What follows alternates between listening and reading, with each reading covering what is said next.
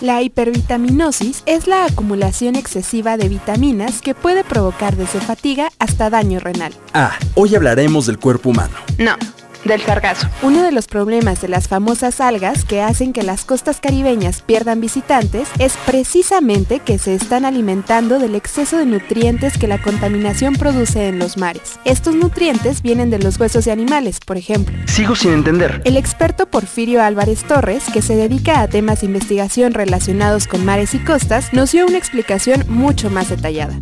Cuando observamos en los datos de publicaciones desde hace más de 30 años, que en el Golfo de México, en todo lo que es la zona del Gran Caribe, todas las naciones contribuyen con descargas de estos nutrientes en exceso que se convierten en contaminantes y que en este caso están sirviendo de alimento o nutrimento para las macroalgas. Entonces, el aumento de la temperatura del mar es un elemento importante para el sargazo, para mantener también esta actividad este, que además se reproduce eh, como un clon. Los expertos en México que han venido comentando sobre esto, tienen investigaciones importantes sobre esto, nos hablan de que la fragmentación eh, del sargazo constituye un método de reproducción. No eh, vemos una solución fácil de contención del sargazo si este está flotando en el océano, se está alimentando de los nutrientes en exceso que estamos generando nosotros y con las altas temperaturas del mar. Y las corrientes marinas pues son el vehículo natural que hacen que el sargazo venga desde la zona del Ecuador hasta el Caribe, porque de manera natural estas corrientes siempre han existido y pues entonces todo lo que viene desde aquella zona va llegando al Caribe a la parte mexicana, incluso al Golfo de México.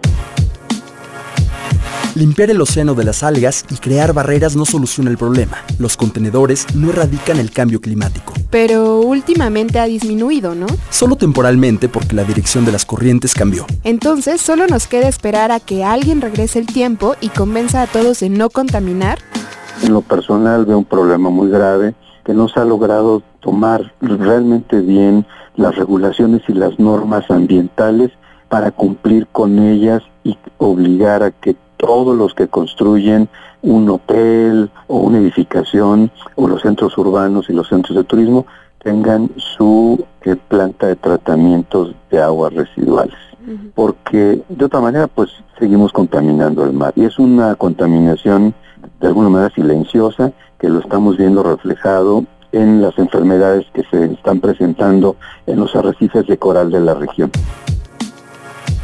También últimamente hemos visto varias iniciativas que proponen usos para este exceso de algas como la elaboración de zapatos, materiales de construcción o alimento. Claro, son soluciones muy viables e inteligentes, pero siguen sin tratar el problema de fondo.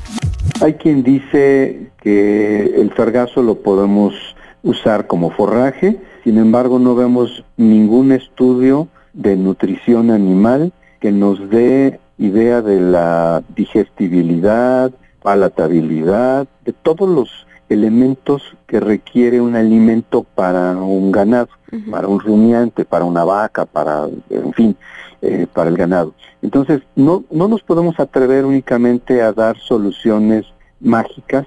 Hemos visto con atención que alguien produce tenis, pero nadie nos dice cuánta agua se usa para producir un par de tenis. Claro, y si se vuelve a desechar al mar, ¿no? Exacto, entonces hay ideas muy interesantes eh, que sí se pueden convertir en realidad, pero necesitamos la parte de tecnología y de ciencia que sustente esto. ¿Y tú qué haces por el cambio climático? Cuéntanos. Arroba Roxaguilar-bajo, arroba Ceja Morán. Guión e investigación Rox Aguilar. Coordinación Chuy González.